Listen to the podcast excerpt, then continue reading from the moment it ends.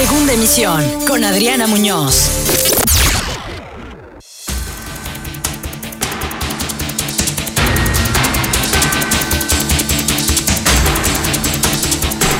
Siete de la tarde en punto, es lunes 8 de marzo, Día Internacional de la Mujer. Los saluda Adriana Muñoz Cabrera a través de Más Latina 965. Esta es la segunda emisión informativa de RN Noticias.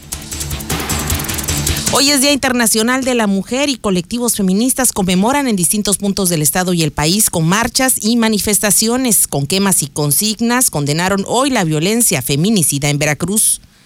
El presidente Andrés Manuel López Obrador refrenda su compromiso con la no violencia contra la mujer. Vallas en Palacio Nacional son para prevenir actos violentos. Dice que este día no es para celebrar, sino una conmemoración justa.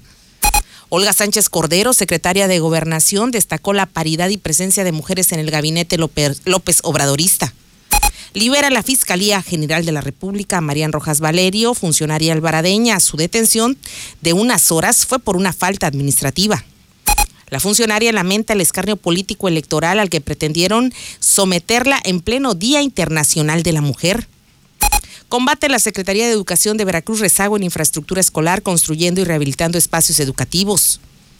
Municipio de Veracruz, primero del país en visibilizar importancia de la mujer en nomenclatura de calles a través del programa Así se llaman ellas. Como cada lunes, Andrés Manuel López Obrador presentó el quién es quién en los precios de los energéticos. Se mostraron los avances del aeropuerto Felipe Ángeles, la refinería de Dos Bocas, el reporte de avances del tren Maya y el tren interurbano México-Toluca. Falleció Ricardo González Gutiérrez, mejor conocido como Cepillín, ante complicaciones generadas por un accidente. La trompeta, la bum, el acordeón, chiquitín, chiquitín, en la feria Cepillín. En la feria Cepillín me encontré una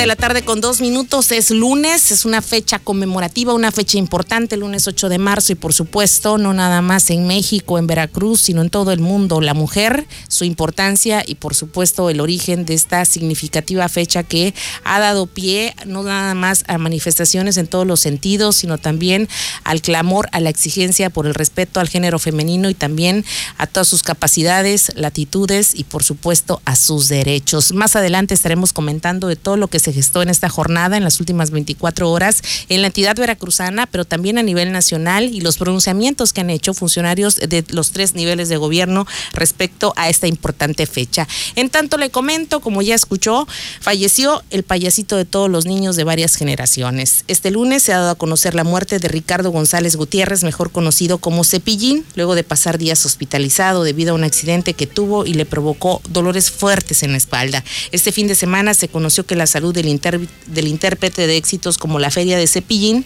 se deterioró y fue ingresado a terapia intensiva por insuficiencia cardíaca y neumonía.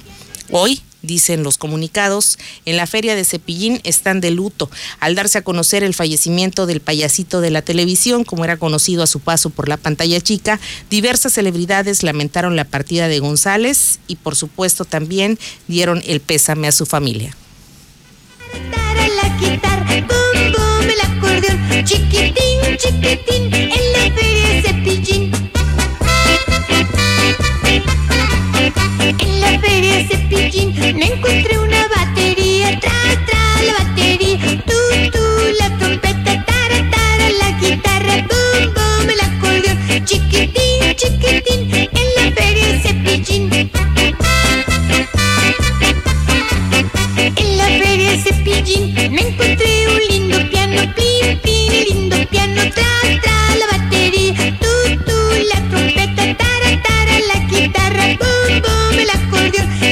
叮 con cuatro, descansa en paz nuestro querido Cepillín, figuras emblemáticas de la niñez de muchas generaciones que hoy somos grandes y por supuesto también del medio artístico mexicano. Vamos a iniciar con la información. Le comentaba que este día es el Día Internacional de la Mujer. Evidentemente muchas manifestaciones año con año pues se van dando y agudizando también las demandas y exigencias, principalmente el cese de la violencia feminicida y los derechos que se deben de respetar en torno al género femenino. Este día en la ciudad de Jalapa, de manera principal, se gestaron algunas manifestaciones. La marcha por el Día de la Mujer convocó a cientos de jóvenes que protestaron por calles del centro de la capital para culminar en Plaza Lerdo, donde bailaron, quemaron pancartas y cantaron himnos feministas para repudiar la violencia feminicida, no nada más en Veracruz, sino en el país. También intentaron quemar algunas lonas que autoridades colocaron en el Palacio de Gobierno para destacar los nombramientos de funcionarias en altos cargos, como por ejemplo la presidenta del Poder Judicial, Inés Romero, cuya imagen no lograron incendiar, la titular de la Fiscalía General del Estado, Verónica Hernández Yadans, eh, titular del IBAI, Naldi Rodríguez Lagunes, entre otras funcionarias que han sido nombradas y que de alguna forma el gobierno del Estado ha tratado de destacar de esta forma el alto impacto y la capacidad que tiene el género femenino en materia profesional y también en materia de la función pública. Muchos empresarios celebraron, por otra parte, que a pesar de estas manifestaciones, estas caminatas, estas protestas que se dieron este día, no hubo daños a comercios, las feministas no dañaron ningún inmueble y esto lo celebraron de alguna manera los empresarios jalapeños que el año pasado sí se vieron afectados por este tipo de manifestaciones y que también recibieron el repudio de parte de algunos colectivos por estar más preocupados por situaciones materiales que por la verdadera demanda tan sentida de todas las mujeres que han sido agredidas y por supuesto los feminicidios que siguen incrementando no nada más en Veracruz, sino en México y en el mundo. También eh, previo a ello, los empresarios y la Secretaría de Seguridad Pública acordaron resguardar locales en Jalapa previo a esta marcha feminista.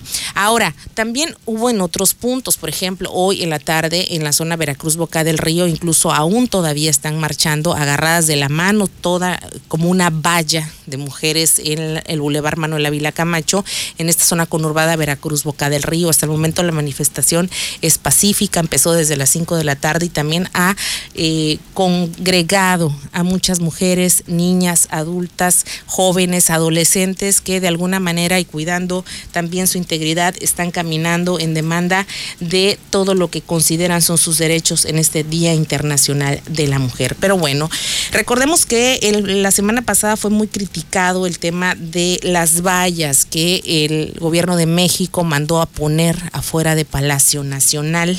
Fue posteriormente eh, creador esta situación o generador esta situación de una respuesta de parte de los colectivos feministas y también de los familiares que han perdido a una mujer en su familia, a una hija, a una madre, a una esposa, a alguien, a alguna mujer, eh, pues para crear un mausoleo en este muro de metal que pusieron las autoridades de Palacio Nacional y evitar así, dijo el presidente Andrés Manuel López Obrador, daños a los inmuebles. El tema, insistió hoy en la mañanera el presidente Andrés Manuel López Obrador, no es la represión y reiteró que estas vallas en Palacio Nacional tienen como único propósito evitar la violencia en las manifestaciones por el Día Internacional de la Mujer. Lo único que querían, dijo, es que no se lastimara a nadie. Al pueblo de México. No se va a usar nunca la policía ni el ejército para reprimir al pueblo. Somos distintos a los conservadores, que ahora se disfrazan de feministas y se molestan porque se puso una valla para evitar la violencia, para que no haya actos de violencia y no queremos que se lastime, se dañe a nadie. No queremos heridos No queremos que nadie se afecte. Tenemos que cuidar a las mujeres. Esa es la postura del presidente Andrés Manuel López Obrador. Evidentemente todo el fin de semana fue fustigado por esta acción, ya que el año pasado Palacio Nacional, el Zócalo, hubieron pintas, rayas eh, que obviamente eh, afectaron incluso también comercios del Zócalo de la Ciudad de México y también algunos desmanes que condenó también la sociedad en general, la sociedad civil, evidentemente en posturas encontradas, opiniones encontradas, criterios diversos. Eh, los colectivos feministas en mayor eh, parte condenaron a su vez que las condenaran, valga la redundancia, y las criticaran por estos hechos. Y ellas insisten que no es más importante un inmueble o unas paredes que el sentir de las familias que han perdido una mujer por la violencia feminicida. En este sentido, la titular de la Secretaría de Gobernación Federal, Olga Sánchez Cordero, destacó el papel de las mujeres en el actual gabinete y señaló que a pesar de los avances en materia de género, como la tipificación del feminicidio y la paridad en las leyes electorales, aún hay deudas por saldar. Por saldar. en triunfos concretos, entre ellos la matrícula universitaria, la creación de mujeres, la aprobación en muchos estados inclusive de la interrupción legal del embarazo, la incorporación de requisitos de paridad de género en las leyes electorales, la Ley General de Acceso a las Mujeres a una Vida Libre de Violencia, la aplicación de la encuesta nacional sobre la dinámica de las relaciones en los hogares, la tipificación del delito de feminicidio, la inclusión de todas mis compañeras que forman parte del primer gabinete presidencial paritario del país en su historia.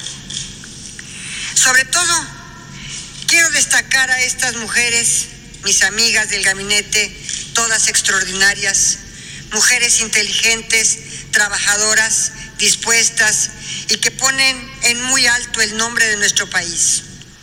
México sigue teniendo una deuda histórica con las mujeres. El trabajo de todas es digno de celebrarse aun cuando no sea todavía suficiente.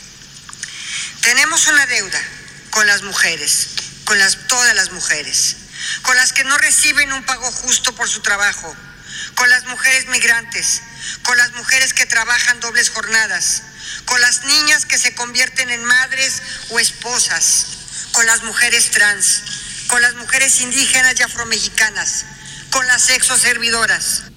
Una deuda histórica con todas las mujeres en todos sus roles. Regresamos con más información de todo lo que ha acontecido en este día después de una pausa, 7 con 12.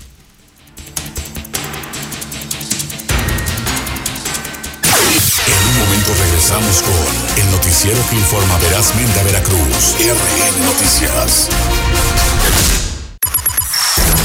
Estás escuchando RN Noticias.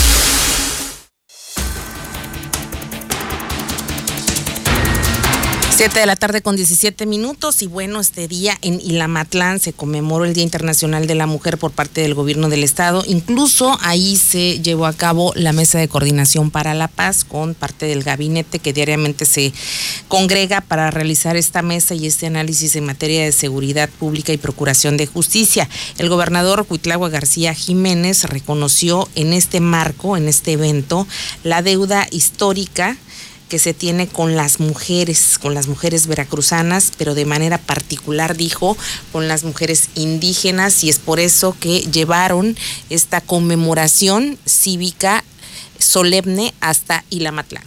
con toda razón, porque ha sido también, lamentablemente, un desdén hacia los derechos de las mujeres de los gobiernos anteriores, pero no es una lucha reciente. Imagínense que este día se celebra por una situación que pasó en 1908. eh, y esa antes tuvo otras luchas de las mujeres, por ejemplo, para que pudieran votar. Antes las mujeres ni siquiera podían votar, no eran tomadas en cuenta para votar. Después eh, surgió que el trabajo que ellas hacían les pagaban menos que si lo, lo hiciera un hombre. También, y todas las mujeres empezaron a organizarse de siglos atrás. pero hubo un pendiente. Eh, las mujeres indígenas. Las mujeres de estas regiones, con sus propias necesidades, su propio problema. Y hoy quisimos hacer muy evidente que sí, nosotros hemos hecho política para tratar de primero hacer muy visible la, problemática de las mujeres, de todas. Y hemos atendido y hemos buscado las formas. Imagínense que hoy... Ahí está lo que dijo el gobernador Cuitlahue García Jiménez y también se pronunció por ser respetuoso de todas las manifestaciones con los diversos colectivos y los diversos frentes eh, feministas puedan realizar en este día y todos los días del año. Una mujer. Eso hemos ido viendo nosotros para que eso suceda, que esté eso ahora. Pero también nos tenemos que ocupar de las mujeres de esta región, de la mujer indígena. Por eso quisimos venir este 8 de marzo acá, para atender y para impulsar los derechos de las mujeres acá también.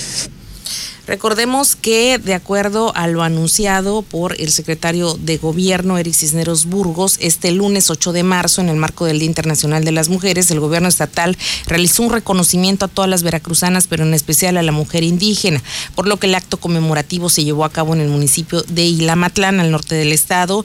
Lo anterior fue confirmado por el titular de la Secretaría de Gobierno del Estado, quien dijo que la administración que, cabeza, que encabeza Cuitlagua García Jiménez siempre ha sido un promotor del derecho eh, pleno de las mujeres y en, en especial del sector femenil indígena. Recordó que Veracruz tiene vocación eminentemente histórica de apoyo a las mujeres, como lo fue el hecho de que un presidente de la República Veracruzano, Adolfo Ruiz Cortines, hace más de 50 años, otorgó derechos plenos a la mujer para que pudiera votar y ser votada.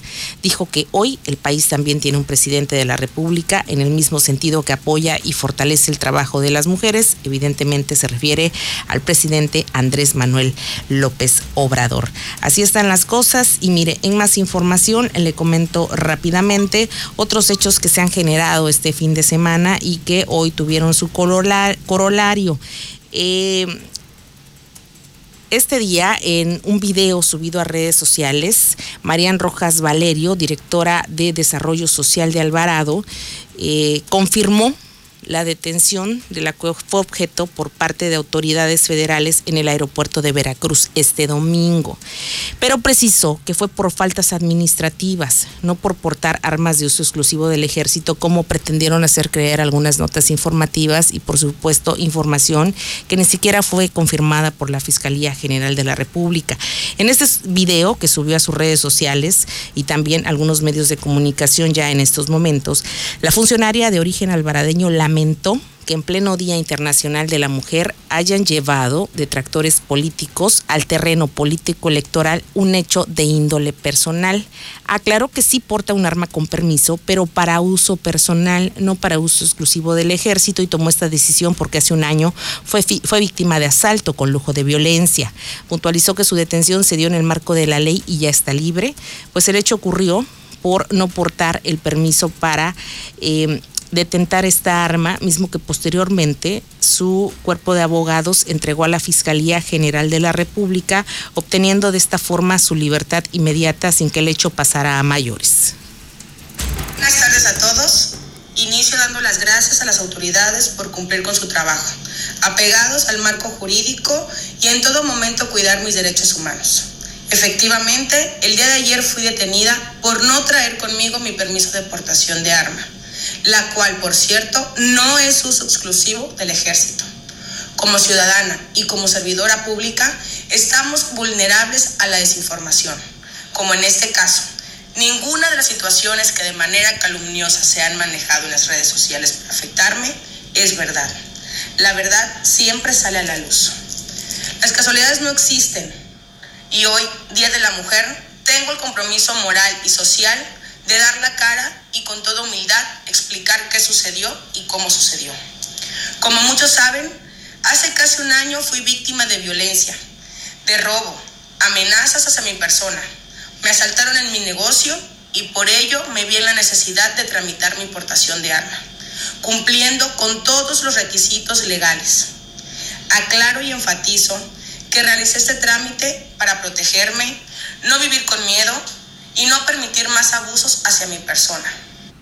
Marian Rojas Valerio también eh, señaló que en estos momentos ya se encuentra en su casa sin cargo alguno en materia delictiva, como pretendieron hacerle creer a la opinión pública, presuntos detractores políticos. Fue muy fina en este mensaje y lo que más hay que resaltar es que es lamentable que en pleno Día de la Mujer, en pleno Día Internacional de la Mujer, se fustigue a una mujer que además es funcionaria. Incluso señalaron en algunas notas sociales sin fuente alguna, en notas eh, periodísticas sin fuente alguna, que pretende eh, contender por un cargo de elección popular en este proceso electoral que está en ciernes, cosa que ni siquiera ha confirmado ella.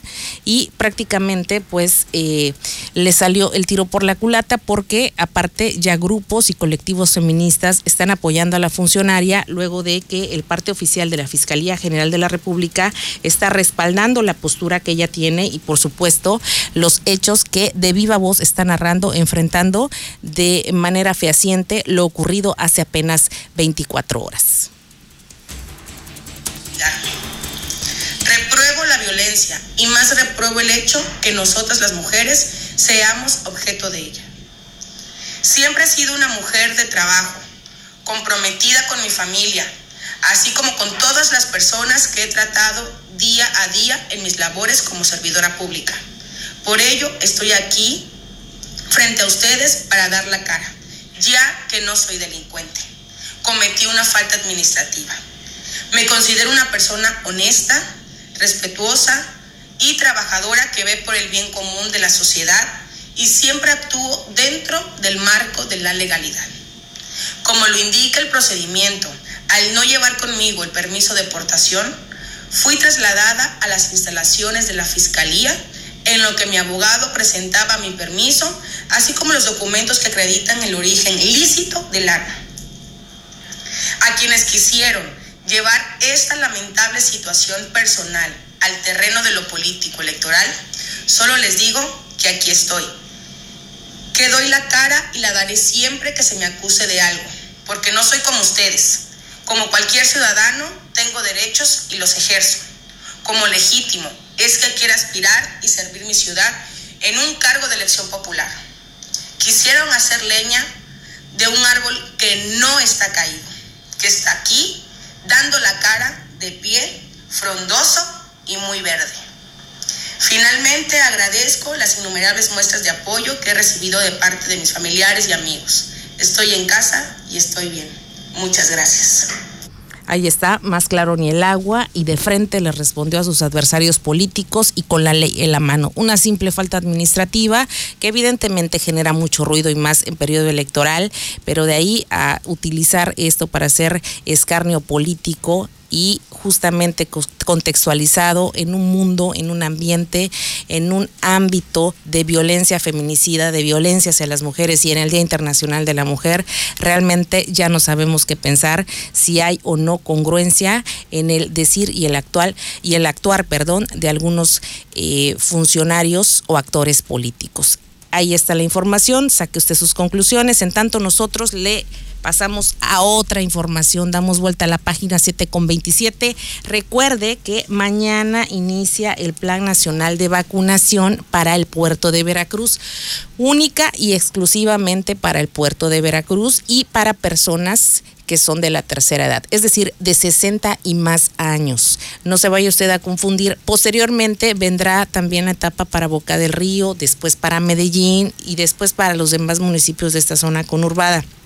Lo hemos repetido incansablemente, no tiene caso que venga al puerto de Veracruz para que usted se la ponga, porque le van a pedir su INE comprobante de domicilio, incluso el folio si es que se registró, y si usted tiene otros datos en materia domiciliaria, simple y sencillamente no va a ser acreedor a la vacuna.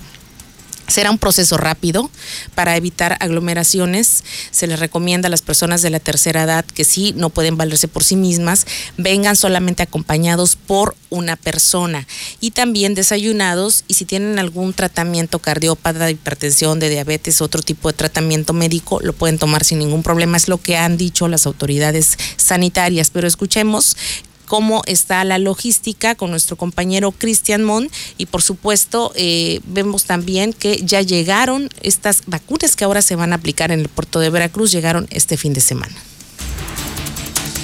Roberto Ramos Alor, quien es secretario de Salud, dio a conocer la convocatoria para la población adulta mayor de 60 años en el municipio de Veracruz. En ella podrán encontrar cómo se llevará a cabo la aplicación de la vacuna contra el COVID-19. El funcionario estatal recordó que para acudir deberán llevar la creencia del INE, CURP y un comprobante de domicilio para identificarse. Adelantó que durante los 10 días de distribución de la vacuna serán en el siguiente orden. Día 1 de la A a la E. Día 2 de la F a la J. Día 3 de la K a la O. Día 4 de la P a la T. Día 5 de la U a la Z. Día 6, 7 y 8 personas que por incapacidad o enfermedad no puedan levantarse de la cama. Y día 9 y día 10 quienes no hayan estado en la ciudad el día que correspondía a la primera letra de su primer apellido. Con esto, se busca agilizar el proceso de inoculación y se recomienda ampliamente que de preferencia el adulto mayor sea acompañado por una sola persona. Recordó que solamente los beneficiarios podrán entrar al área COVID y también hizo una recomendación de que los adultos mayores deben de comer antes de ir a vacunarse, además de no suspender su tratamiento médico habitual. Para RN Noticias, Cristian Arias. 7 de la tarde con 30 minutos. Gracias a Cristian Arias, nuestro compañero que ya le andábamos cambiando el apellido. Muchas gracias. Y bueno, como ustedes bien escucharon, será por orden alfabético. Serán 10 días de vacunación del 9 al 19 de marzo en el eh, puerto de Veracruz.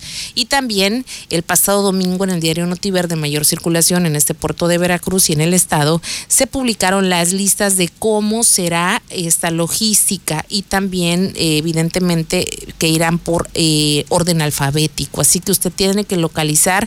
Están también estas listas y la logística en la página de la Secretaría de Bienestar, en el gobierno del estado de Veracruz, en la Secretaría de Salud del estado de Veracruz y toda esta logística usted podrá confirmarla una vez que lea los desplegados que están ahí publicados en Facebook o cualquier página de internet que sea institucional y que tenga directamente que ver con el Plan Nacional de Vacunación. En este caso, estrategia que será aplicada, insisto, única y exclusivamente en el puerto de Veracruz, personas de 60 y más años.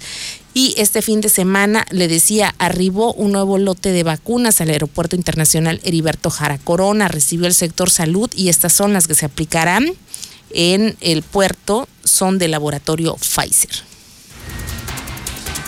Arribando a la base aérea naval Las Bajadas de Veracruz, este 7 de marzo y con el apoyo incondicional de la Fuerza Aérea Mexicana, llegaron las dosis de vacunas Pfizer para la aplicación de adultos mayores que se destinarán al municipio urbano del puerto de Veracruz. Así lo dio a conocer el gobernador Cuitláhuac García Jiménez a través de redes sociales. Con un plan de 10 días de vacunación para la ciudad, se dará inicio el próximo 9 de marzo para las personas con letra del primer apellido de la A a la E, el miércoles 10 de marzo de la F a la J, el día jueves 11 de la K a la O, el viernes 12 de la P a la T y el sábado 12 de la U a la Z. En el caso de los días 14, 15 y 16 de marzo, serán destinados para las personas mayores que por alguna incapacidad no pueden levantarse o salir de su domicilio. Y el miércoles 17 y jueves 18, las personas que se les haya pasado el día que les correspondía. También se dio a conocer sobre 50.440 dosis de Sinovac para vacunación de adultos mayores en algunas localidades en otros municipios, siendo el día de hoy el anuncio con más detalle. En el recibimiento de estas dosis se encontraron el secretario de Salud de Veracruz, en compañía de personal de protección contra riesgos sanitarios, la coordinadora estatal Operativo Correcaminos, el teniente Brizuela Raigosa, así como representantes de la Primera Región Naval y Zona Militar 26 Jalapa. Informó para RN Noticias Luis Montt. 7 de la tarde con 32 minutos y miren, nos envían desde la Secretaría de Bienestar a nivel Veracruz un número para enviar mensajes de WhatsApp de atención ciudadana. Esto para las dudas que tengan en cuanto a la vacunación en el puerto de Veracruz. Anote usted 2292 067759 2292 067759 Esto es para que si usted ciudadano de 60 y más años o familiar de personas de la tercera edad tienen alguna duda, pueden enviar un WhatsApp, un mensaje a través de esta red, esta plataforma y les contestarán de inmediato respecto a cualquier duda, cualquier situación que ustedes tengan en torno a la vacunación que se gestará del próximo 9 al 19 de marzo, insistimos, única y exclusivamente en el puerto de Veracruz. ¿Por qué hacemos hincapié? Porque en nuestra app Más Latina y por supuesto en nuestra página www.maslatina.com.mx, en nuestro WhatsApp, en las redes sociales y plataformas digitales de la estación, incluso personales, han surgido muchas dudas en cuanto a, qué pasará durante estos nueve días, cómo será eh, la organización, quién estará a cargo de las mismas. En este WhatsApp, en este número, ustedes pueden externar todas sus dudas a la autoridad competente y les irán respondiendo gradualmente. Repito, 2292-067759. Y en más información, antes de irnos este día en gira por Chocamán, el secretario de Educación, Senyacen Escobar García, señaló que se combate desde la Secretaría de Educación rezago, el rezago en infraestructura escolar, construyendo y rehabilitando espacios educativos. ¿Qué tal? Hoy nos encontramos en la telesecundaria Alfredo B. Bonfil. Estamos en Chocamán y bueno, eh, estamos aquí con el director de la institución, eh, con madres, padres de familia. Y bueno, ustedes pueden ver aquí eh, en el evento que se tuvo, se